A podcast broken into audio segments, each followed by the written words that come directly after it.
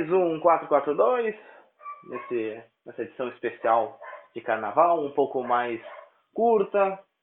Hoje, exclusivamente, não ao lado do nosso possante Gabriel, é, por causa de negócios, questões aí para alavancar o 442.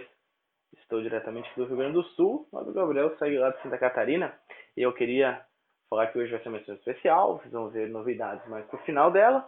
E também uh, gostaria de pedir aí, vocês que já seguem a nossa página, agradecendo do Instagram do 442, sigam eu lá no Instagram, um dos organizadores, óbvio, do 442, é arroba Thiago Seibert, com dois R's.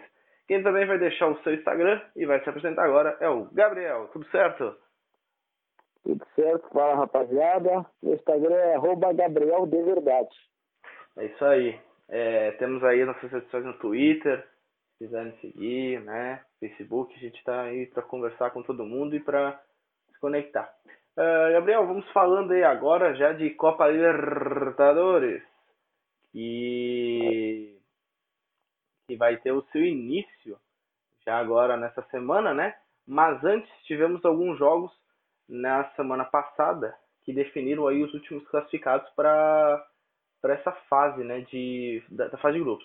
O Atlético né, é, enfrentou o Defensor e empatou 0 a 0 na quarta, um jogo aí de destaque, o Galo classificando. E infelizmente o Palestino eliminou o Tajeres, eu estava no pelo Tajeres, não porque eu gosto muito do Guian Azul, mas que eu acho que seria legal, né, um jogador aí final de carreira. Inclusive ele falou, né, essa derrota aí do... Aposentou, né? Aposentou, né, o Palestino venceu sufoco o Tajeres, 2 a 1 quem diria esse time aí chileno que ninguém apostava tá na fase de grupos e vai ser estreia do Inter, né? É... E vai ser a estreia do Inter, inclusive, né? Do Palestino. Isso, sim, sim. É... Caracas venceu o Melgar por 2 a 1 mas não conseguiu classificar. Foi 3 a 2 para o Melgar no agregado. Infelizmente o venezuelano fica fora. E também o Libertar é... surpreendeu e tirou o time do Barcos e do Paulo Toro, o Nacional. Perdeu por 1 a 0 fora. O agregado foi 1 a 1 mas aí 5 a 4 nos pênaltis deu Libertar, que está na próxima fase. Alguns jogos aí, né, marcam aí essa fase de grupos, a primeira rodada já amanhã, né, terça-feira de carnaval. Godoy Cruz e Olímpia se enfrentam na Argentina. Tem a estreia do Flamengo, do Mengão, contra o San José lá na altitude, deve ser uns 4 mil metros de altitude pelo menos. Tem Melgar e São Lourenço no mesmo horário. O Melgar é o time que tirou Caracas. Amanhã, para fechar, tem jogos é, entre Libertar e Católica, Missa Católica. Jorge Wilstermann e Boca, estreia do Boca, vice-campeão. E o Atlético Paranaense, atual campeão sul-americana, vai à Colômbia enfrentar o Deportes Tolima, que eu lembro muito bem porque o Grêmio já enfrentou esse time em outras Libertadores.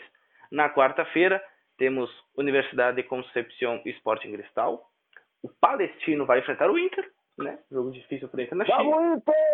Lá no Chile. No mesmo horário aí, quem quiser do, do ah, tem uma observa... Eu tenho uma observação para falar. O Inter inicia a Libertadores no Chile e termina também no Chile, né? Quem sabe, né? Mas eu não ficaria tão contente assim, tão é, é, é, com tanta esperança. O Atlético Mineiro, que não fez papelão como outros clubes brasileiros, estreia na fase de grupos contra o Cerro Porto em Gaza. O atual campeão River Plate é, enfrenta o Aliança Lima lá no Peru, na sua estreia. Zamora, da Venezuela e Nacional do Paraguai. Mas aí ninguém vai querer assistir 9,5 o jogo do River né, na quarta, porque tem time melhor, que era para ser o campeão da Libertadores, se não fosse ser garfado. Rosário Central e Grêmio. O Grêmio, tricolor gaúcho, vai jogar, faz a sua estreia no mesmo dia que seu rival internacional lá na Argentina contra o Rosário Central. É, Júnior de Barranquilla e Palmeiras é outro jogo que fecha a rodada da quarta. Na quinta tem mais time brasileiro. O Cruzeiro vai visitar o Huracan, né, jogo que já havia acontecido nos Libertadores. A LDU voltando, né? Libertadores enfrenta o Penharol na quinta. E para fechar a rodada dessa semana tem Deportivo Lara e Emelec. Uh, Gabriel, tem gente que não joga Libertadores, tem que se contar com Sul-Americana. Passa a bola aí. É, os Sul-Americanos são poucos times brasileiros que tem, né? É, na Sul-Americana, que começou na terça, dia 26, teve o Santos empatando com o River no, no agregado, o River Plate passou pelos gols marcados fora de casa. Outro jogo também foi Monagas e Royal Paris. Deu 2 para o Monagas, no, no agregado deu empate e nos pênaltis o Royal Paris venceu o jogo mais equilibrado da, dessa fase ali da Sul-Americana foi Racing e Corinthians. Deu empate lá na, na Argentina e o Corinthians venceu por 5 a 4 nos pênaltis, infelizmente. Né? E para fechar ali também, antes também teve o Antofagasta e Fluminense. É, deu 0 a 0 mas esse era o primeiro jogo ainda. O outro foi o Deportivo 0 em Macará, 3 a 0 no agregado, deu Macará 5 a 1 é isso aí. Será que o Macará, Macará e Botafogo acho que vai ser essa final sul-americana, né? Os times aí que estão encantando. É... Grande Macará, me lembra um pouco uma música famosa. Glorioso, Macará. É. Gloriosíssimo. Pode ser que até seja daquele país, ó, essa, o time da, da música, onde vem. Agora é hora de falar de Copas Nacionais. É, a Copa do Brasil, né, que teve alguns jogos aí já na semana passada, essas rodadas iniciais, né? Uh, o, na terça-feira o Atlético Goianiense venceu o Uniclinic fora de casa 4 a 0 uma paulada. É, Ceará nos pênaltis, né, após o empate 0 a 0 derrotou o Foz do Iguaçu no Paraná por 4 a 2 O Botafogo segue humilhando todo mundo, venceu por 3 a 0 o Cuiabá em casa. O RT e Vila Nova empataram 2 a 2 e o Vila Nova nos pênaltis passou 5 a 4 Tombense e Botafogo da Paraíba também foram para os pênaltis. 2 a 2 tempo normal, e aí umas cobranças intermináveis, 7 a 6 para o Botafogo da Paraíba. O Juventude, que nem eu apostava, e com certeza você também, não, Gabriel, eliminou o América Mineiro. Não, mesmo. Né? É, dois... Gloriosíssimo. Oi? Gloriosíssimo América Mineiro. É, Juventude 2 a 1 é, Temos aí alguns jogos essa semana, como Santa Cruz e Bahia. É, Santa Cruz lá de Natal, não é o Santa Cruz de, do Recife lá. Misto, misto e Chapecoense. Fluminense. Não tá fazendo sotaque não, hein? É não. É o nome do time mesmo. Não, eu não tô em Floripa, né, esses lugares. Aqui na Serra Gaúcha a gente fala do jeito mais, mais simples possível. Fluminense e Piranga, olha aí, agora tem o Piranga patrocínio, já que a Avenida não deu, né? Fluminense e Piranga 9 e meia na quarta. Na quinta, Vaíbras de Pelotas, né? Que jogo. E aí fecha aí ABC e Motoclube e Santos e América de Natal. O Santos aí, que é o que sobra agora, é a Copa do Brasil nesse primeiro semestre. Vamos ver se não vem outro fechame, né? É... Agora tá na hora de a gente pegar aquele voo, que a gente adora pegar um voo. A gente vai aterrissar, Gabriel. É, é lá na, na, na Itália, para você falar aí. A velha senhora. Isso, lá em, em Roma, onde você quiser aí para falar da Copa Itália. É, vamos para a velha senhora, pro onde teve a Copa Itália, né? Que a Lazio pegou o Milan no jogão, deu 0 a 0 no jogo de ida da semifinal. O outro jogo da semifinal também deu empate, só que com gols. Fiorentina 3, Atalanta 3. Um abraço também lá para os nossos parceiros do Atalanta BC Mil Grau no, lá no Instagram, eles estão com arroba Atalanta BC Mil Grau. Quem sabe eles não comemoram o título finalmente da Atalanta, né? Esse ano. É... Isso aí. Isso aí. Na Copa do Rei, né? Teve a paulada do Barcelona, que falavam que não assustava o Messi, mas ele nem se preocupou. Ele falou, tem o Soares, né? O Vinicius Júnior esqueceu de o Soares. Ainda teve gol contra do Varane. É, Dembélé jogando muito bem nessa partida para destacar, para variar. Aí o Coutinho tem que se com o banco. O Barcelona venceu o Real por 3 a 0 está classificado agregado ficou 4 a 1 para o Barça. E o Valência conseguiu aí voltar à final da Copa do Rei depois de mais de 10 anos. Venceu o Betis do Sidney em casa por 1 a 0, agregado 3 a 2. E agora em jogo único, até vou ver aqui a data, 25 de maio, lá no final da temporada, Barcelona e Valência. Eu vou estar torcendo aí pelo Valência, que é uma equipe que eu simpatizo, mas eu acredito que vai dar Barça, né, Gabriel? É, se não der zebra, dá Barça. Se não der zebra, dá Barça. Se ela se ela resolver aparecer, Exato. o Barça também ganha. Agora tá na hora da gente tomar um chopp na Alemanha, né? Um choppzinho do. Mas é quente lá, porque lá eles tomam quente, né? Isso. Então, na, na Bundesliga, o campeonato alemão, na 24 rodada, falta 10 para acabar. O, na sexta-feira, dia 1 o Augsburg venceu o Borussia por 2 a 1 olha só. No, já no sábado, dia 2, o Schalke pegou Düsseldorf perdeu por 4 a 0 em, em casa, o Schalke perdeu. É, também no sábado, dia 2, o Nuremberg enfrentou o Leipzig e o Leipzig venceu por 1 a 0 No Eintracht Frankfurt. Venceu o Hoffenheim por 3 a 2 o Bayern Leverkusen fez 2 a 0 no Freiburg. E o Hertha Berlim fez 2 a 1 no Mainz 05. O, o Bayern ganhou o Borussia Mönchengladbach por 5 a 1 e já no domingo os jogos foram Stuttgart 5, Hannover 1 e Wolfsburg 1, Werder Bremen também 1. A classificação fica com o Borussia líder com 54 pontos, mas por causa do saldo de gol, porque o Bayern já encostou em 54 também. O Borussia tem, o Borussia tem 31 de saldo e o Bayern 29. Exato, né? O Bayern aí vem chegando, chegando a vantagem que já chegou a ser acho que 10 ou 11 pontos. E acho que o Bayern vai passar. É, La Liga, né? Se falamos de Copa do Rei, temos que falar de La Liga, que começou a 26 rodada na sexta Girona venceu o Raio Valicano fora de casa 2 a 0. Já no sábado, Espanhol de Barcelona fez 3 a 1 no Valladolid e o Villarreal segue essa uma fase, perdeu em casa para o Alavés por 2 a 1. O Sevilla também segue uma fase, perdeu fora de casa para o Esca, pegou para cá de 2 a 1 e teve ele clássico de novo e o Real adorando perder para o Barça continua essa saga. Perdeu por 1 a 0, golaço de Rakitic. Já no domingo, o Eibar bem cedinho venceu o Celta por 1 a 0 o Betis é, vai seguindo acumulando derrotas, perdeu em casa para o Retafe, fez, faz a última campanha, 2 a 1 A Atlético Madrid, que agora resolveu é, emplacar uma boa fase de Morata na carreira, venceu o Real Sociedad fora de casa por 2 a 0 dois gols do Morata. E o Valência venceu outra na semana 2 a 0 o Atlético Bilbao. A rodada terminou na segunda, com a vitória do Leganês em casa sobre o Levante. Na classificação segue isolado o Barcelona líder com 60 pontos, com 7 pontos à frente do Real Madrid tem 53. Real Madrid com 48 e Retafe 42 completa a zona de Champions. O Alavés em quinto com 40 tenta lutar aí e entrar na zona de Champions. Lá no rebaixamento destaque para o Vila Real, que segue em 18 com 23. Raio e o Esca são 19 e 20. França Vamos é pegar o... então Vamos pegar um trenzinho, um metrozinho, vamos ali para frente então. Isso, que é rapidinho. É, o, no sábado teve o início da, da rodada, o Caen, que está levando muito a sério o nome, perdeu para o PSG por 2x1.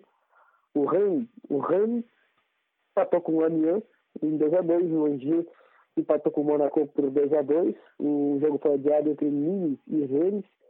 É, no domingo, o Guingamp empatou com o Nantes 0x0. O Lille venceu o Dijon por 1x0. O Nice venceu o Strasbourg 1x0.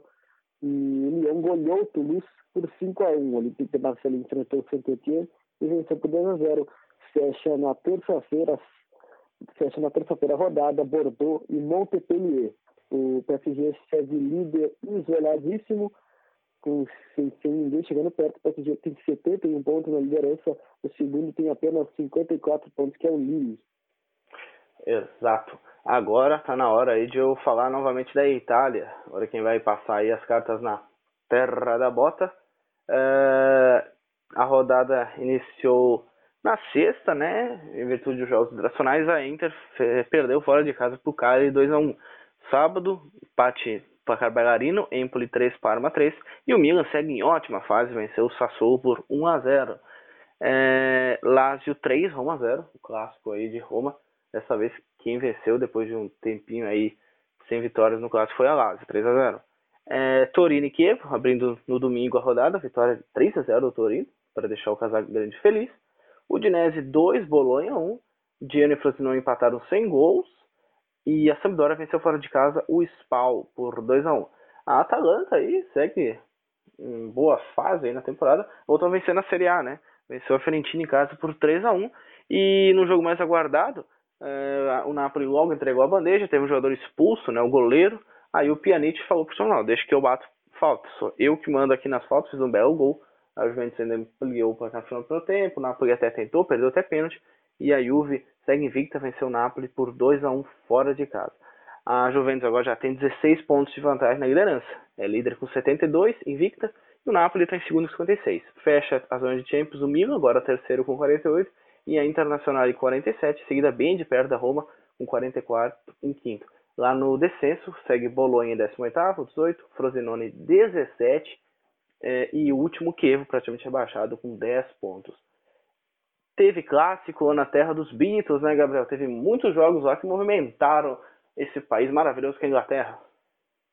É, na Terra da Rainha teve clássico em Liverpool, terra dos Beatles, e também teve clássico na capital, Londres. O, no sábado, Tottenham pegou o Arsenal e empatou em 1 a 1 o, o Arsenal errou até pênalti no final ali. O Loris fez uma bela defesa, mas também o pênalti foi muito mal batido.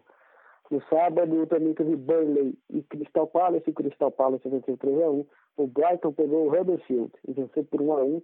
Venceu por 1x1 não, né? Venceu por 1x0. O Brighton fez 1x0 no Huddersfield. O Bournemouth pegou o Manchester City e o City venceu. É o novo líder agora da Premier League. E o Manchester United fez 3 a 2 no Southampton.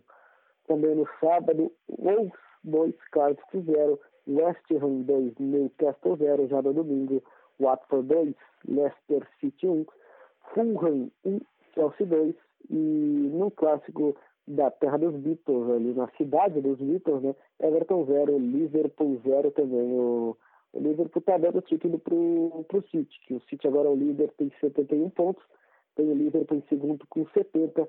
O Tottenham vem lá atrás com 61 pontos na terceira colocação e o, o Manchester United 58, Arsenal 57, Chelsea 56. Esses são os que estão ainda brigando por algo.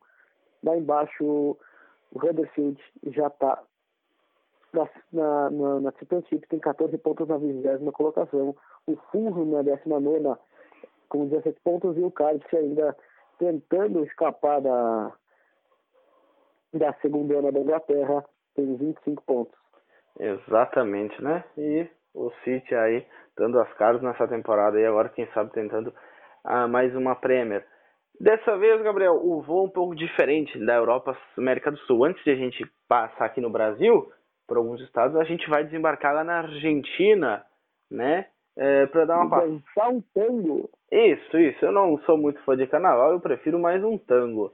É, rodada 21 de 25, o campeonato está no final. Começou na sexta. E o Argentino Júnior conseguiu uma bela vitória fora de casa contra o São Lourenço por 3 a 2 Também na sexta, quem venceu e deve ir embalado para a Libertadores é o Boca. Venceu fora de casa União Santa Fé 3 a 1 Empataram sem gols já no sábado, Rosário Central e Belgrano.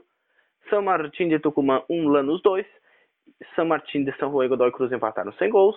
O River, em bela vitória, o placar com bastante gols, venceu o Newell's em casa por 4 a 2 Já no domingo, os jogos aí que movimentaram, é, Patronato 1, Huracan de Sarrafiore 1 dia 0, Tajeres, né, não sentindo a eliminação da Libertadores, venceu o Colón por 2 a 0 em casa. O Racing, que segue na liderança e rumo ao título, quem sabe, venceu o Estudiantes por 1 a 0 e o seu rival, Independente, perdeu fora de casa contra o Gimnasia La Plata pelo placar também de 1 a 0 Banfield e Tucumã já na segunda-feira é, jogaram e o Tucumã venceu por 2 a 1 fora de casa. Também vencendo pelo mesmo placar o Tigre, o Vélez.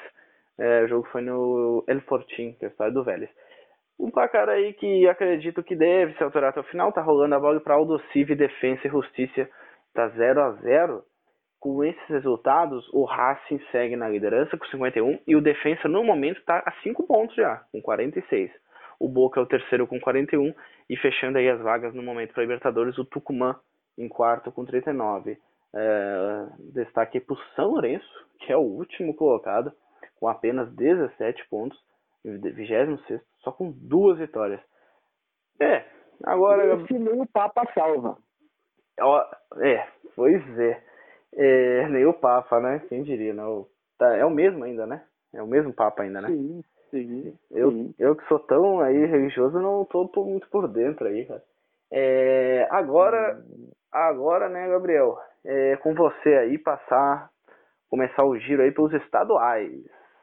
É, os estaduais que não tiveram alguns alguns estados não tiveram jogos por causa da do carnaval, né? Da folia, e, né? Isso. E não foi o caso do Catarinense, que teve a 11 rodada. O Atlético Tubarão pegou o Figueirense e perdeu. O Figueirense 2, o Atlético Tubarão 1. O Criciúma empatou com o Marcelo Dias, que está fazendo estrago esse Marcelo Dias no que, Catarinense. Que beleza! A Chapecoense venceu o Metropolitano por 2 a 1 O Havaí do Dogadés fez 3 a 0 no Joinville. O Brusque venceu o Ercílio Luz por 1 a 0 A classificação do Catarinense é a seguinte: o Havaí é líder com 23, logo atrás o Figueirense na cola com 22.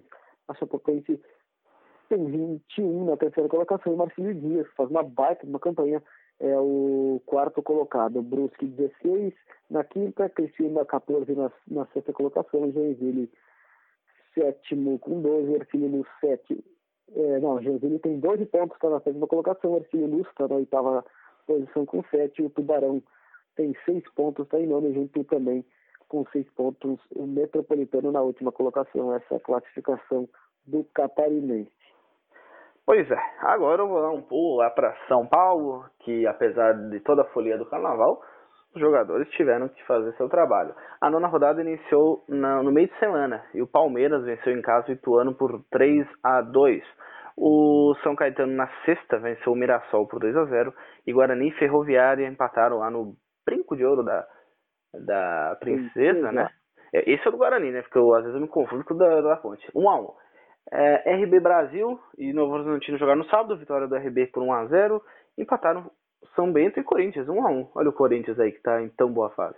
O Santos venceu o Suado Oeste no sábado por 3 a 2 Já no domingo, quem saiu da crise e do nada já assumiu a liderança do seu grupo foi o São Paulo, né, com gols de Pablo e Arboleda. Venceu lá em Bragança Paulista o Bragantino por 2 a 0 é, já... O Luiz César, ele, ele nem tá aí, né? Porque ele deve estar no carnaval, né? Nem deve estar sabendo que o Bragantino perdeu uhum. o, a, a, marcante voz de Arthur Gubert. E Ponte Preta e Botafogo de Ribeirão Preto se enfrentaram na segunda e a Ponte venceu por 2 a 1 eh, no Moisés Lucarelli. A classificação tem aí o Santos na liderança do grupo A com 22 e o RB Brasil o segundo com 18. No grupo B o Palmeiras lidera com 18 e o Guarani é o segundo com 14. O grupo C é um pouco mais apertado. O Corinthians lidera com 14 e a Ferroviária vem logo atrás com 13.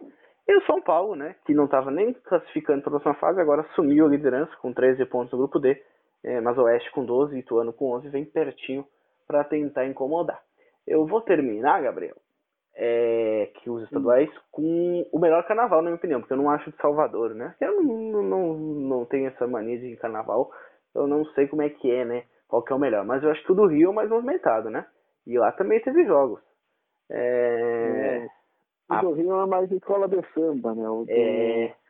a Salvador é mais, mais folia, assim, na rua mesmo. É, lá, lá, é, lá é onde os famosos lá é... dão as caras, né? Sabe bem. E é. na, no Rio, a segunda rodada da Taça, é Taça Guanabara, é essa que eles estão jogando? Me corrija se estiver errado. Olha, não, futebol varziano eu não conheço. Que esse campeonato é uma, é uma várzea. Pois é, eu acho que... Onde os grandes não podem cair. Bom, é... Portuguesa do Rio enfrentou o Flamengo na quinta e o Flamengo venceu por 3x1. Já na sexta, o Fluminense de agora, Paulo Henrique Gans, empatou com o Resende em casa 1x1. O Bangu venceu fora de casa o Madureira por 1x0 também na sexta. No sábado, o Vasco segue em boa fase, venceu Boa Vista por 2x0. E a Cabo Friense meteu um, um sacode 4x1 no americano fora de casa. Quem perdeu, né, não dá para ganhar todas, é o Botafogo. Perdeu pro Volta Redonda 1x0 no jogo do sábado que fechou a rodada. Nas classificações, quem lidera o grupo A é o Volta Redonda com 6. Vasco e Fluminense seguem ali com 4 pontos. E lá no grupo B, o Flamengo é o primeiro com 6, juntamente da Cabo Friense, com a mesma pontuação em segundo. É, eu acho que dá, era isso, né, dos campeonatos, né, né, meu filho? É, por aí. Agora vamos voltar, acho, lá para Europa, né? Isso, vamos... Falar um pouco da, da rodada, então, que teve da Champions League. Que vai ter, na verdade, né? Isso, que vai Isso. ter, que começa na terça-feira, que tem às 5 horas Real Madrid Ajax, o primeiro jogo deu 2x1 para o Real. O outro jogo também que é na terça-feira é Borussia e Tottenham. O Tottenham já vem com a vaga garantida. Já na quarta-feira, em Porto e Roma, a Roma venceu o primeiro jogo por 2 a 1 PSG e Manchester United fecham a semana, essa semana aqui na, na rodada da Champions. O PSG venceu o primeiro jogo por 2 a 0 os outros jogos somente a partir do dia 12 de março. Isso. É, nessa semana eu acho que amanhã o. Né, na, na terça, é, né? Amanhã, que no caso é terça-feira. É, na, na terça-feira acho que eu vou ver o Borussia Tottenham. E já na quarta tô decidindo, mas provavelmente PSG e United. O que eu ainda tô vendo é na quinta-feira, é, Gabriel. É a Liga Europa. É, lá tem Europa muitos jogos, né? Tem muitos jogos lá. Tem Eintracht, É, Eintracht Inter, Sevilla e Slavia Praga, Zenit Vila Real, o Stade e Arsenal, e Dinamo Zagreb e Benfica. Esses são os jogos das 14h55. Agora o meu predileto acho que seria um Zenit Vila Real, sabia? E aí, nas 17 horas tem três partidas, Valência e Krasnodar, Chelsea, Dinamo Kiev e Nápoles Salzburg. Eu tô entre ver o jogo do Nápoles e do Valência. Qualquer um dos dois, acho que sai vitória aí dos dois. É os jogos de quinta-feira. Mas nem só de falar de jogos de futebol e de resultados é que sobrevive o 442, né, Gabriel? A gente tem sempre novidades. É, a gente tá- vai estrear um quadro que não vai, não vai ser semanalmente, igual o programa, mas vai ter, de vez em quando, a gente vai convidar algum jogador ou jogador que, ou que faça parte do, do, do mundo do futebol. E o primeiro convidado, Ferron, ele já jogou na, na Ponte Preta, foi estava no elenco na Ponte no, na final da, da, da Sul-Americana da Macaca em 2013, jogou também no Esporte, no Figueirense, fora do Brasil. A gente vai ligar pro Ferron pra gente bater um papo. O Ferron agora tá jogando no Taubaté, da, na segunda divisão da, do Campeonato Paulista. Vamos então ligar pro Ferron.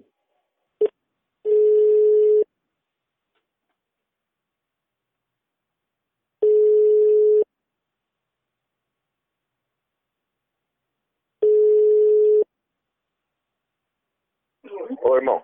Opa, beleza, Ferrão? Ah, tudo bem? E já vou até Ei. agradecer demais já por, por ter aceitado, mano.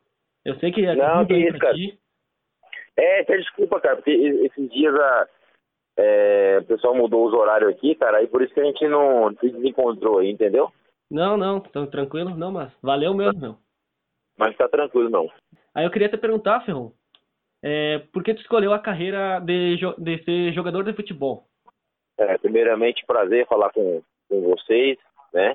Obrigado. Então, cara, essa, essa vontade, cara, eu acredito que não é que a gente escolhe. Eu acho que às vezes a vida nos proporciona, sei lá, às vezes é Deus que, que, dá o dom, porque ninguém da minha família gostava, mas a gente, como todo moleque brasileiro, sempre gosta de futebol, né, cara? De repente, eu acredito que começou na, nas escolas, em relação à educação física, os amigos ali brincando. Eu sempre gostei, cara, sempre gostei desde pequeno. Não tinha, não tinha influência de ninguém da família, pai, tio, essas coisas, nem pelo contrário, ninguém gostava de futebol.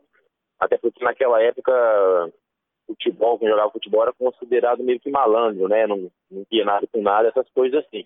Sim. Mas aí desde meus sete anos, oito anos, já comecei a fazer escolinha de futebol, né, cara? As coisas foram se desenrolando e aí eu tomei conta pela, pela, pela gosto pela coisa e as coisas foram acontecendo e graças a Deus deu, deu tudo certo. Certo. E tu começou já como, como zagueiro mesmo ou tu jogava em outra posição?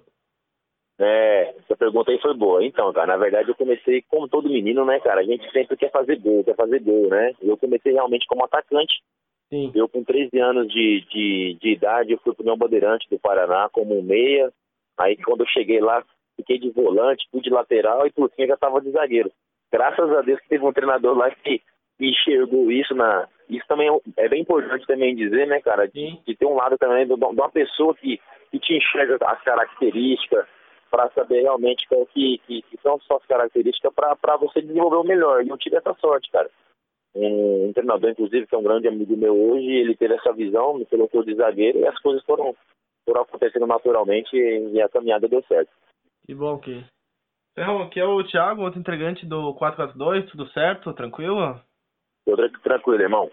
É, queria te pedir, Ferrão, é, sim, tu começou profissionalmente, a primeira equipe foi o Tubarão de Santa Catarina, né? Isso. E aí depois tu voltou, né, pra tua cidade natal, pra jogar no União Rondonópolis. Mas antes disso, né, como é que surgiu a possibilidade, cara, de jogar aqui no sul, Santa Catarina, sair, né, de uma região que talvez tu não conhecesse muito bem? É, na verdade é o seguinte, eu saí de casa com 13 anos de idade, como eu falei, no Bandeirante, depois eu tive uma passagem ainda como amador ainda no futebol de base no Atlético Mineiro. Em 2004 eu cheguei no Tubarão, no profissional. Isso. É, em 2005 também. Aí depois eu acertei no time da minha cidade, nunca tinha jogado lá. Em 2005 eu acertei no time da minha cidade, que chama União de Rondonópolis. Aí depois eu comecei, cara. Depois eu fui pro, pro, pro Uberlândia, depois eu fui pro, pro Americano do Rio de Janeiro, fui pro 15 de Campo Bom, Rio Grande do Sul. Depois eu cheguei pra China, depois eu fui pro São José, depois eu fui pro Mirassol, voltei pro São José. Depois eu fui pro Turutaba, onde foi vice-campeão brasileiro. Aí no final de 2010 fui pra Ponte, fiquei lá até final de 2013. Aí fui pro esporte, fui pro Figueirense, depois eu voltei pra Ponte.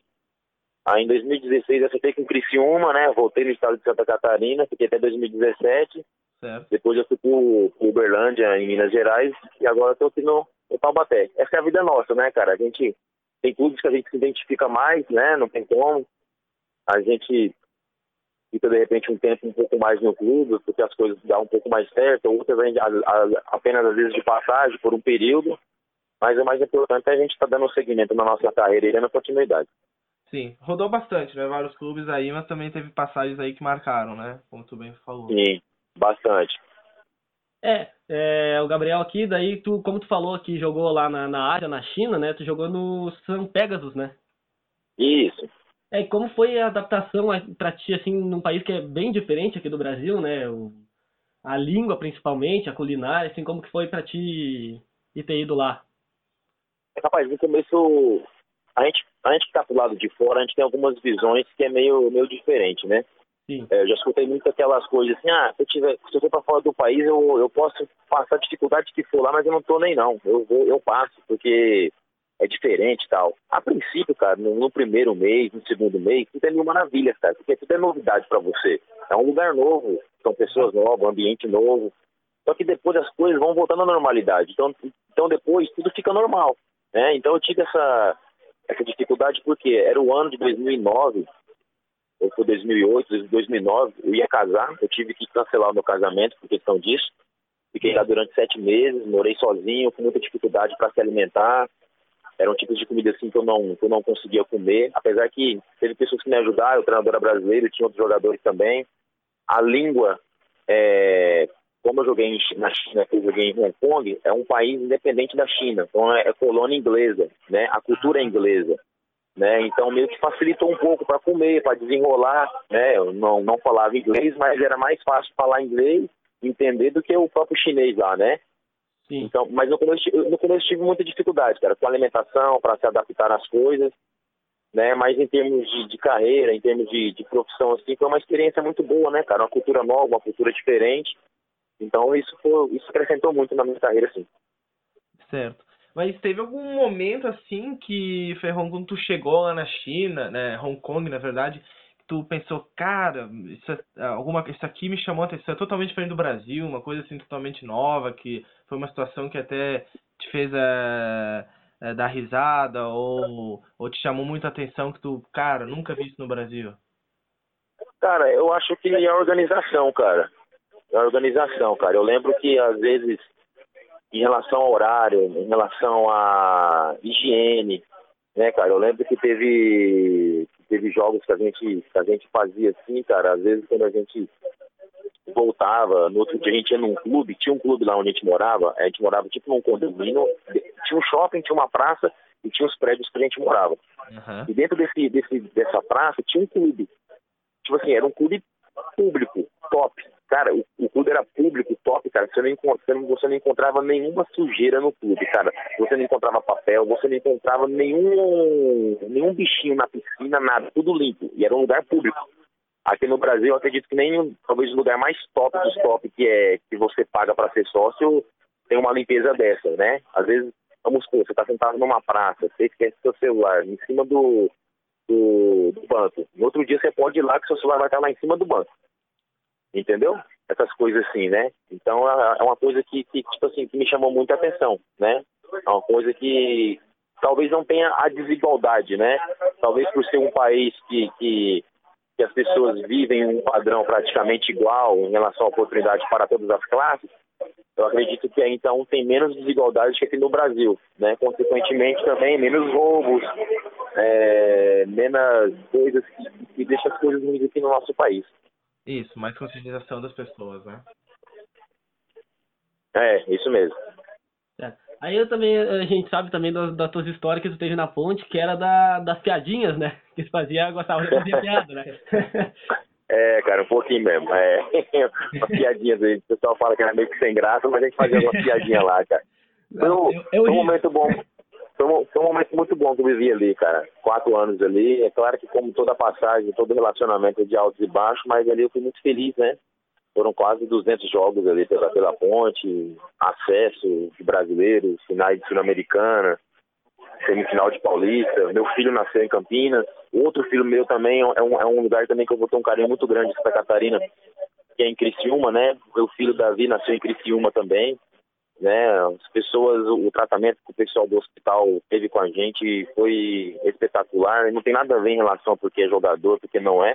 Uhum. Até porque eles não sabiam, né? Minha sogra que, que fez toda a correria com a, com a minha esposa, porque a gente viajava. Então é um, é um lugar, é um estado também que eu vou levar um carinho muito grande aí, que é em Santa Catarina. Pessoal muito, muito educado, muito prestativo. E eu tô para dizer para vocês que em relação à culinária, a comida foi o lugar mais top dos tops que eu passei. É, Santa Catarina, Santa Catarina é bom mesmo.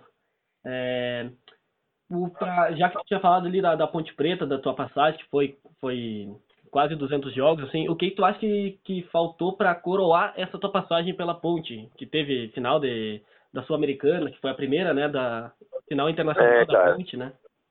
É, talvez seja esse título, cara, porque é um, é um clube que eu tenho um carinho muito grande, um respeito muito grande, uma identificação muito grande, e é uma torcida muito carente de título. É um país, é, é, um, é um time mais antigo do Brasil, né? por mais que seja do interior, mas que dá um suporte totalmente diferente dos outros interiores. É um clube grande, interior, mas é um clube grande do, do, do, do estado, né? Do Brasil também. E tem essa carência do título, né? Tem a carência da torcida, é uma história bacana, porque foi a, a torcida da Ponte que ajudou a construir o estádio Moisés Lucarelli, né? Então a torcida tem essa paixão, sabe, com o clube, de levantar, de sentir realmente quando o time está de se envolver também, porque eles toda a história que tem, né, cara, deles ter ajudado a construir o estádio e todas as outras coisas. Então, eles, eles vivem intensamente isso com o clube. E eles têm essa carência de um título, né?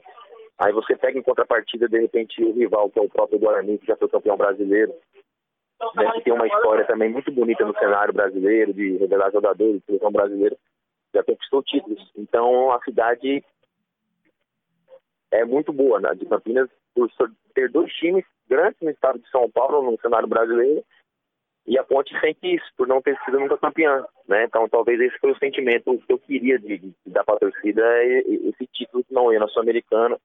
Teve Campeonato Paulista que a gente fez, que a gente chegou a ficar 17, 16 jogos invictos, em torno de 2013, entrando para a história do clube, né? E realmente para coroar a, a passagem do jogador pelo clube é, é um título, né? Eu tive Logo quando eu cheguei, a gente teve um acesso da, da, da, da Série B para a Série A. E em 2012, a gente entrou para a história do clube, de colocar o clube no, no, no cenário internacional. Até então, eles nunca tinham disputado um torneio internacional. A gente conseguiu a vaga da, da Sul-Americana. Perdemos na semifinal do, do, do Paulista para o Guarani. Em 2013, nós entramos para a história do clube, 16 jogos invictos do Campeonato Paulista e a, -Americana, e a da Sul-Americana. Mas o que faltou foi a coração do, realmente do, um título. E assim, Fernando, tu, após assim, a derrota né, na Sul-Americana, né, na Argentina, 2 a 0 o jogo da ida também que a Ponte não conseguiu é, vencer. Vocês sentiram assim no elenco que aquela equipe do Lanús, que era uma equipe um pouco mais desconhecida no cenário sul-americano, podia crescer? E hoje a gente até acompanhou em 2017 na final contra o Grêmio na Libertadores, uma equipe chegou longe. Vocês já viam esse potencial no Lanús naquela época? Cara, na verdade, o, que acontece, cara? A, a, o campeonato sul-americano, cara, ele, ele, ele abrange no seguinte, assim, ó, é, é, um, é não como se fosse a Copa do Brasil, mas são equipes com forças diferentes, né? Você pega a nossa região sul-americana Argentina, Uruguai, Paraguai, essas coisas assim, são, são times aguerridos, cara, né? E a sul-americana foi isso, né? A gente, a, a, gente, como eu falei antes, a gente já tinha entrado para a história do clube por a gente ter conseguido uma vaga nesse, nesse torneio internacional. E a gente ganhou o primeiro jogo, se não me engano, do Criciúma. E depois a gente fez a, o clube depois ele fez a sua primeiro jogo é, internacional. Né, numa competição que foi contra o Desportivo Pastos. A gente ganhou em casa de 2 a 0 se não me engano, e perdemos uma, de 1 a 0 lá em Pastos. E depois, se eu não me engano, cara, a gente tirou, acho que foi o. Depois a gente pegou, acho que foi o São Paulo, cara. Não, é, foi o Vélez, acho que foi o Vélez depois. A gente ganhou do Vélez, depois a gente pegou o São Paulo na semifinal. Então a gente chegou, a gente, a gente chegou com muita credibilidade para a final, né? E, e, e, e, o bacana naquele ano foi o quê? Foi que o, o, o Campeonato Brasileiro já tinha acabado. Já tinha sido então, o Brasil, né? O, é isso, a, a, gente tinha sido rebaixado no brasileiro porque dificilmente a gente ia conseguir manter os dois os dois campeonatos, né? E como o time e o clube tinha essa sede de título, meio que priorizou a Sul-Americana, né? Só que acontece, cara, naquela, quando chega em dezembro, o Campeonato Brasileiro já tinha acabado. Então, o Brasil todo, cara, tava em cima da gente. Jornal Nacional, todo o Globo Esporte, uhum. tudo, as matérias eram em cima da gente, porque a gente tava representando o Brasil né? E a gente faz um jogo no Pacaembu, que a gente empata um a um. Então a gente vai de igual para igual para jogar contra o Lanús na Argentina. Só que a gente toma os gols muito cedo, né, cara? Se não me engano, acho que o primeiro tempo ficou 2 a 0 para eles. Sim. Então foi o que meio complicou. Você já perdendo de cara de 2 a 0 jogando fora de casa, com a pressão, ficou um, um pouco difícil de reverter. E, isso surgiu várias coisas, né? Já chegou sair matérias que a gente entregou o jogo, que não sei o que, cara, não tem como, cara. Se, se você vai entrar para a história de um clube mais do que uma premiação financeira, é, é, é uma história que você vai deixar para o clube. Isso automaticamente já te paga tudo aquilo que de repente é, colocaram uma, supo, uma suposição de, de, de, ter que vender o jogo. Isso não existe, cara. Não existe, não existe, né? Até porque, é, profissionalmente falando, já pensou se a gente fosse campeão naquele ano? Todo mundo, muita gente se empregou e se empregou muito bem. Tanto que depois de lá eu ainda fui pro esporte, né? A ponte caiu pra Série B, eu fui pro esporte, a gente foi campeão, a gente foi campeão da Copa Nordeste, campeão pernambucano, ficamos acho que em oitavo ou em nono no, no brasileiro, outros foram pra, pra Flamengo, outros foram pra Corinthians, outros, entendeu? Só que você imagina se fosse campeão. Né? Então são coisas do futebol, que depois quando o resultado não vem, aparece muito, muita conversinha, ah, entregou o jogo, que não sei o que, não sei o que. A gente sentiu muito, cara, quando a gente não foi campeão, porque a gente joga em, em, em na Argentina e logo depois aí todo mundo sai de férias. E fica aquele sentimento, meu Deus, por quê? Podia ter é, feito mas, talvez, né? E... É, é, mas faz parte, é coisa do futebol, talvez seja por isso que é tão essa paixão toda e tão emocionante. Mas ali foi um lugar muito especial na minha, na minha carreira. Com certeza foi a, a melhor fase, né? Tanto que em 2014, quando eu saio do esporte, no final do ano, quando acaba meu contrato, eu vou pro Figueirense no meio do ano, quando começa o segundo turno do brasileiro, eu volto de novo para ponte. Quando eu volto para ponte, automaticamente eu já retomo já a minha, a minha carreira na, na, na, melhor forma, talvez por eu conhecer a casa, tal, tudo. Aí fiquei até em 2016, por ali. Certo. Daí tu falou também, né, na passagem pelo esporte, que foi a tua passagem com mais títulos, né? É, Copa do Nordeste e também o Campeonato Pernambucano. A gente queria tirar uma dúvida aí contigo. O Durval foi teu parceiro de zaga. É serão mesmo desse jeito? Ele é de, é, de brincadeira? Como é que é? Não, não, não. O Durval é sério. É sério. Tem um jeitão dele aí, de não dar risadinha, como o pessoal fala, mas muito profissional. Né? Fala pouco, até nas orações, na hora de fechar. Né? Eu costumo dizer que ele e o, e o, e o Magrão são ídolos sem fazer força. Porque tem a gente não é bobo, né, cara? Vocês também não são. Você sabe que tem alguns jogadores que sempre forçam, né, pra estar na mídia, pra Sim, fazer coisas com torcida. Isso é, né, não sei se é certo ou se é errado, cada um é cada um. Mas ali são dois tipos de jogadores ídolos que têm história no clube, tanto que estão nas seleções, na seleção da, da, da, do clube, né, de todos os tempos. São jogadores com totais respeito, sem, sem fazer força, sem abrir a boca. Magrão e Durval. Realmente o Durval é sério, daquele jeito. Né? Tem o jeito dele simples de ser, Magrão também, mas são duas pessoas fantásticas, fantásticas. Super competentes, né? Jogadores de, de É, de bastante. É, Ferron, então, já que tu jogou no esporte lá e já teve um, já sentiu o clima lá do, do, da torcida do Nordeste lá, tu acha que o esporte é a torcida mais apaixonada lá do, do Nordeste? Cara, aí tá, cara. Aí é um lugar diferente do Brasil. Hein? Você tem uma ideia? Eu lembro quando eu cheguei, a gente foi fazer um jogo treino, jogo treino, contra o Confiança. Deu 20 mil pessoas na ilha, jogo treino. quando você ia para quando você ia para um jogo fora de casa, no aeroporto, cheio de gente, cheio de torcida te recebendo, para te dar apoio. E, e, o mais legal de tudo é que ali não é só o homem. Se você fosse no shopping, em algum lugar, é homem, mulher, criança, o Ivaldo Santa Cruz, ia parar no posto abastecido. O pessoal ali é muito fanático. Pra você ter uma ideia, a gente foi jogar contra o, o Ceará no Castelão, fora de casa, foram 63 mil pessoas no estádio. A gente foi campeão lá dentro. Então, assim, o Nordeste realmente, em relação à torcida, público, é diferente. O pessoal é muito, muito apaixonado, gosta muito, muito, muito. Eles vivem, vivem intensamente. E, assim, é, são, são, eu gosto de falei, é tanto homem, mulher e criança, sabe? É, o, uhum. é o jeito deles. Então, são todos diferentes. Pô, no sul o pessoal é um pouco mais controlado. Às vezes eles te conhecem, te cumprimenta, meio rabiado, meio tímido, ou dá um oi, né? Em São Paulo o pessoal chega um pouco mais junto, que não sei o quê, mas lá não, lá você pega um táxi, o cara te pega o telefone, liga para um amigo, já manda você conversar com um amigo para dar um abraço. Você tá no, no, no, shopping, tá no restaurante, não sei o quê, lá você vai pagar, o cara, não, não precisa pagar não. Você tá no banco, na fila para fazer alguma coisa, o cara já vai lá e você já te passa, já que não sei o quê. O pessoal lá é muito desenrolado, cara. O pessoal lá é uma paixão muito, muito diferente, muito especial. É, também depois, uh, Ferron, é, dessa passagem ali, tu falou que teve a passagem de volta pela ponte, né?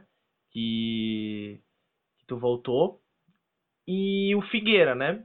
Que antes tu, foram campeões estaduais, né? Já tinha sido em 2014 e manteve né, o título, né? Sim. 2015. Mas o que mais chamou assim a atenção, cara, que eu acompanhei, que eu vi, como é que foi, Ferron, a reta final de Campeonato Brasileiro, né, da Série A em 2015? Porque o Figueirense terminou em 16 um ponto à frente do Havaí, o rival. Como é que era, assim, no vestiário, ou até na cidade, nos entornos, os comentários, porque era a, o rebaixamento que podia envolver um dos dois rivais, e a rivalidade é muito forte em Florianópolis, né? É, então, na verdade, eu, eu saio do, do, do, do, do esporte e acerto com, o Figueirense. Figueirense, né? isso. Isso. A gente foi campeão é, catarinense. E como eu falei, quando chega na. E ali tem uma rivalidade muito grande também, né? Entre Figueirense e Havaí. E o que acontece? Quando chega no primeiro turno, quando acaba o primeiro turno do brasileiro, eu volto para a ponte. Né? Então o que, que acontece? Eu, eu não fiquei até no final do brasileiro do, no, no, em Florianópolis. Só que aí teve uma situação também que é uma coisa também que eu vou levar para o resto da vida que eu nunca vou esquecer. Eu, em final, em final de 2014, a minha sogra é diagnosticada com câncer de mama. E eu, eu acerto com o Figueirense.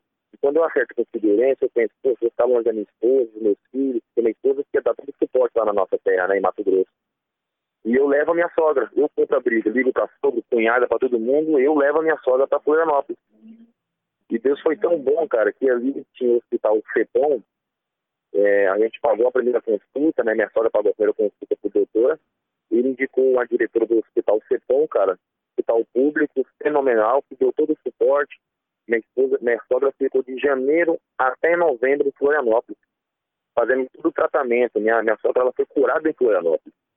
E quando chega em junho, eu volto para ponte, eu retorno para Ponte Preta, e minha esposa e meu filho e minha sogra continuam em Florianópolis, porque ela precisa de tomar, ela, ela precisa terminar o tratamento, né? Então, quando começa o segundo brasileiro, eu voltei para Ponte Preta. Eu voltei para Ponte em outra situação, porque quando eu saio, o Figueirense está meio que tentando brigar para se manter na divisão. E quando eu volto para Ponte Preta, a gente tem uma sequência de sete ou oito jogos sem perder no brasileiro. Quando eu lembro que quando eu fui jogar contra o Figueirense no Moisés do Carelli, se a gente ganhasse do Figueira, a gente entraria em quarto lugar no Brasileiro 2015. É, acabou que a gente perdeu o jogo, foi até um pênalti que eu dei um carrinho para cortar a bola do, do Cleitinho. A bola bateu na minha cabeça, foi para a lateral e o juiz deu pênalti. Naquele jogo eu fico meio que exal, é, exaltado, porque na mesma semana o Egídio ele tinha sido expulso contra a Chapecoense, ele estava no Palmeiras, ele estava lá no vestiário, já tinha sido expulso, não sei se você lembra dessa situação o pessoal manda ele chamar, chama ele de volta, ele Sim, volta pro campo.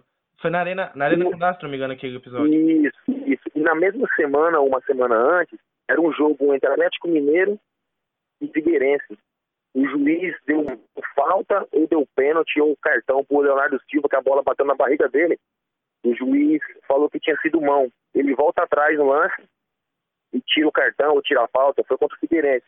E na mesma semana teve essa situação. Eu dou o carrinho para cortar a bola do Cleitinho, a bola bate na minha cabeça e vai para lateral. E ele não volta atrás. Tanto que o meu lance entrou naquela época, eu não sei se ainda tem hoje, sempre no outro dia tem o, G, o, o G10 do, do, do Globo Esporte, do, dos lances, dos acontecidos na rodada, e o meu lance entra no G10 por erro da arbitragem, que a bola bate na minha cabeça e juiz a pênalti. E ali, se a gente ganha, a gente, a gente ficaria em quarto, a gente, a gente ocuparia a quarta colocação no brasileiro.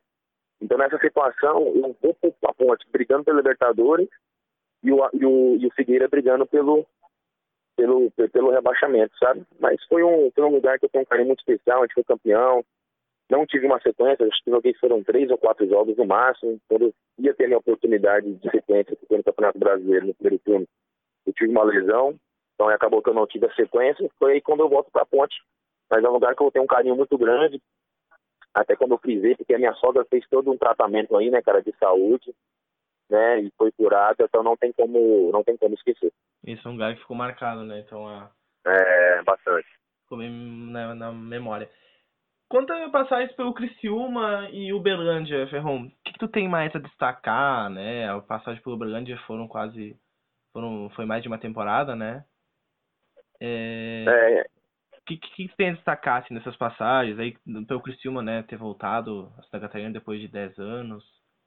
É, cara, no Criciúma, cara, eu tava na ponte, né, cara, a gente não vivia um, um momento muito bom no Campeonato Paulista, eu tinha mais um, mais um ano ou seis anos de contrato, e apareceu o Criciúma, tinha até um amigo meu, o, o grupador de, o grupador Pisco, me ligou, conversou com o presidente tudo, eles apresentaram um projeto muito bom, e eu cheguei no Criciúma, né, cara, cheguei realmente com status de, de, de titular, de, de sequência e tal, a gente sabe que o futebol ele é jogado dentro de campo, no treinamento. Né? Talvez, é, talvez aí seja um lugar, cara, que eu tenho. Eu tenho. Deixa eu tentar achar a palavra certa, cara. É, talvez. Eu não falo que eu fui frustrado, cara. Mas eu acho que talvez seja um lugar que eu deixei de. Eu deixei a desejar um pouco. Eu acho que. Eu não falo desejar no sentido assim da parte deles ou da minha parte de comprometimento, jamais. Até porque eu sempre fui profissional ao extremo onde eu passei. Mas eu digo, eu deixei a desejar no sentido de, de realmente ter aquela sequência de, de mostrar o meu futebol, entendeu? Nesse sentido, sabe? As coisas não, não acontecer. Porque quando eu chego, o time está formado, o time está muito bem. E quando eu estreio, acho que contra o Brasil de Pelotas, eu, eu faço uma boa estreia, eu começo a ter uma sequência muito boa. Só que acaba que eu acho que eu tive uma. Eu tive uma lesão, cara. Eu não sei se foi nas costas, onde que foi depois eu não consegui voltar ao meu, meu melhor futebol, sabe? Então, depois dos jogos que eu fiz, foram um pouco abaixo. A minha, a, a, a, os jogos que eu tinha feito antes de outros clubes, foi um pouco diferente aí depois que eu tive uma lesão nas costas, se eu não me engano. E, e também o momento que o time vivia também não era um momento bom. Né? A gente perdia alguns jogos bons, a gente não tinha. Porque o time formado de repente para brigar pela pelo acesso da Série B para a Série A. Isso, tinha sido e... uma, a, essa temporada o Criciúma tinha sem, sido rebaixado, né? Era no período de, de transição. De acumulação, isso, isso. Só que assim, é, é eu, eu, eu, eu, fiquei sentido no, no sentido de não, de não exercer o melhor de mim, entendeu? É isso que eu, que eu, que eu quero dizer, sabe? Então é um lugar que realmente eu fiquei, eu fiquei chateado comigo mesmo, sabe? Exato. Porque eu acredito que se eu tivesse, de repente, executado o, o, o meu melhor forma física, ideal, talvez eu teria estaria até hoje no Criciúma. Mas, assim, o presidente me tratou super bem, cumpriu com as suas obrigações. Quando chega no final do ano de 2016, tinha possibilidade de eu não voltar mais para clube. Mas eu volto em 2017, é, com a pedida da, da do, do David, só que, como eu falei, foram coisas que, que as coisas não se encaixaram. Tem, teve um jogo depois contra o Figueira, que foi um jogo que a gente teve, acho que foram quatro, quatro gols. Então aí acaba que, que, que depois vai, vai, pesando, né? Exato. Como... Então aí acabou que eu. É, então aí acabou que depois eu tive outra lesão de novo, coisa que eu não tinha antigamente. Aí eu já não ia, eu sabia que eu não ia mais renovar o contrato, até porque eu não tinha sequência, e, e o clube também não, não. Vamos ser realistas. O clube colocando na balança é, é, no sentido assim, de custo-benefício, o clube não era viável. talvez pelo salário que eu tinha, que era um salário alto, eles me pagavam, só que eu não estava dando esse retorno, né? Então, em relação ao custo e benefício para eles, não, não seria bom, né? Então, eu tenho um total consciência disso, né? Jamais eu vou querer ser egoísta de, de, de falar, não, não, não. Então, é, é, é, um lugar que realmente eu fiquei sentido nesse, nesse aspecto, entendeu? De se eu tivesse tido uma sequência melhor no sentido de, de performance profissional, né? Eu não falo sequência de oportunidades do treinador botar para jogar ou do diretor comprar a briga para jogar, não, não é isso que eu estou falando. Eu estou falando sequência de performance, no melhor de si, sem lesão e juntando os, os resultados, com certeza eu teria, acho que um, uma passagem bacana, né? Mas levo coisas boas também, pessoas, amizades que eu fiz. Depois eu retorno pro, pro, pro Uberlândia, depois de 10 anos, que eu joguei no Uberlândia em 2007. E no final de 2017, eles me fazem um, um convite, um convite muito grande, muito bom. Apresenta um projeto bacana, e é onde eu aceito o convite, né? Acabou que a gente tomou um, um time muito bom, só que as coisas não deram ligas dentro de campo, as coisas não deram certo. E agora também com esse projeto aqui para o Taubaté. A gente começou o campeonato muito bem aqui na 2, brigando lá em cima. Nos últimos jogos aí a gente teve uns resultados ruins, que faz parte do, do futebol também. Isso. Mas a gente está na briga ainda. Totalmente a gente está na briga. Né? É, a gente está tá na briga pela classificação, né? Próxima rodada mesmo agora a gente joga contra a Portuguesa dentro de casa. E se a gente ganha esse jogo, a gente entra na briga ali de novo na classificação. Mas é, importante a gente estar tá em paz, estar tá, tá feliz, né? Então é Deus na direção e que as coisas vai, vai se encaixando. Isso aí, Ferro. É, para finalizar, para não tomar muito teu tempo, então é só a última pergunta que é, é, qual o time que tu mais gostou de jogar e o treinador que tu mais se, mais se identificou? Isso. É, cara, é, é assim. São circunstâncias diferentes, momentos diferentes, né? Sim. Se eu puder falar, tipo assim, momentos diferentes. Eu tenho que lembrar do time onde eu comecei, que foi no União Bandeirante do Paraná, que foi onde me deu a oportunidade de, talvez, do. Não do ápice da minha carreira, mas da minha formação como homem. Né? Eu, ali eu chego com 13 anos de idade eu saio dali com 17 anos.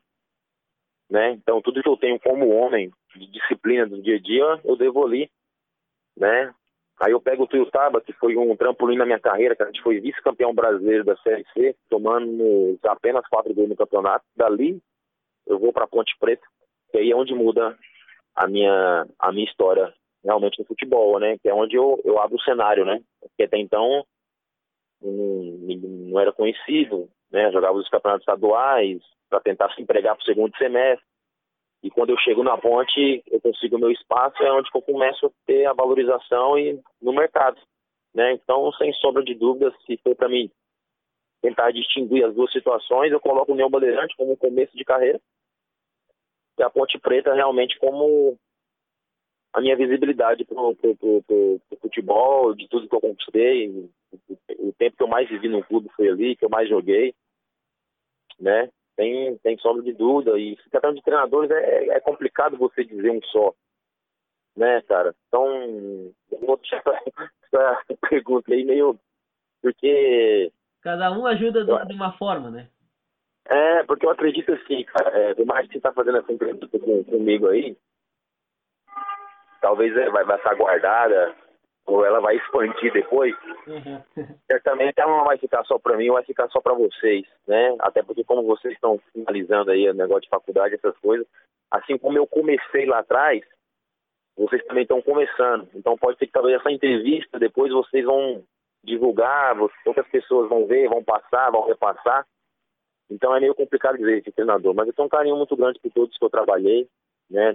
Seja aprendizados dentro de campo ou fora de campo, cada um somou de alguma forma contribuiu de alguma forma para mim como como homem, como atleta, né? Porque se você pega aqueles treinadores de repente que você trabalhou que você teve dificuldade em relação ao posicionamento, outras coisas, de certa forma ele, ele, te ajudou do mesmo jeito, porque se ele tentava te transmitir alguma coisa que você acha que não era correto, você tentava elaborar alguma coisa na sua cabeça ou chegar em casa pensar o porquê que as coisas não estão tá dando certo.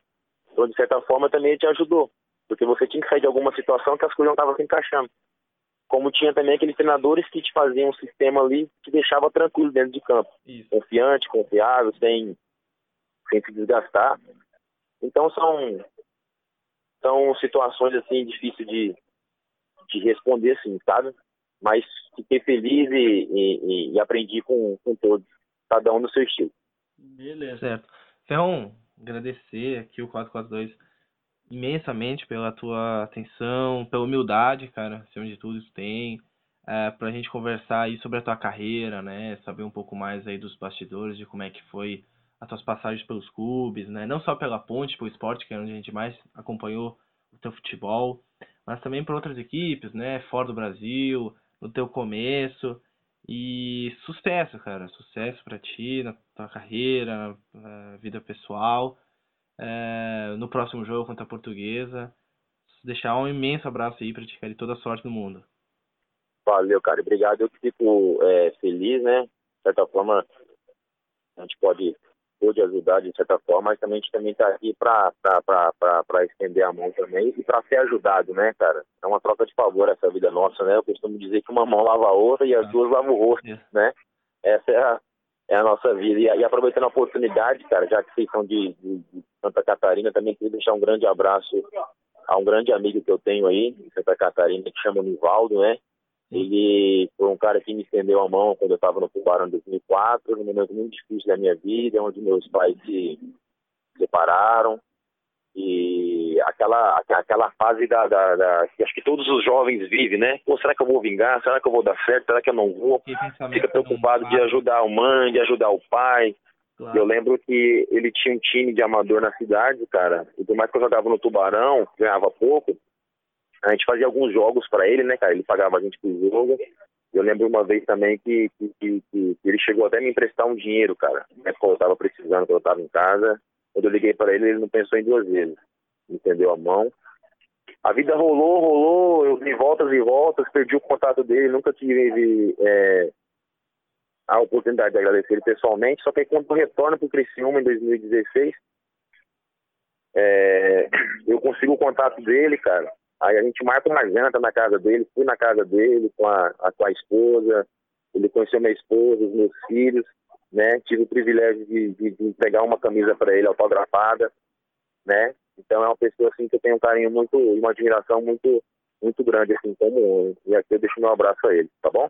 Pode deixar, grande, bacana. Então a gente te agradece bastante, meu. E boa sorte no jogo contra a Portuguesa, sucesso aí no, na tua carreira, sucesso no, na Série A2 aí, que consiga consigam subir a classificação e ir longe no, no campeonato. Obrigado, cara. E tudo, e tudo bom para vocês também boa sorte para vocês na, nessa caminhada de vocês aí, tá bom? Beleza, valeu. Abração aí. Um abraço, tchau, tchau. Valeu. Então tá, essa foi a entrevista aí com o Ferron, né? Novamente agradecer ao jogador hoje do Taubaté por ter cedido esse tempo, essa, esse, esse belo papo aí que a gente teve com o zagueirão. É... É, só um minuto, eu gostaria de agradecer o Lucas lá, que conseguiu, fez o meio campo entre o Ferron e a gente. Eu consegui essa entrevista. Um abraço então pro Lucas. Exato, né? Sem o Lucas aí não. Eu acho que não seria possível, né?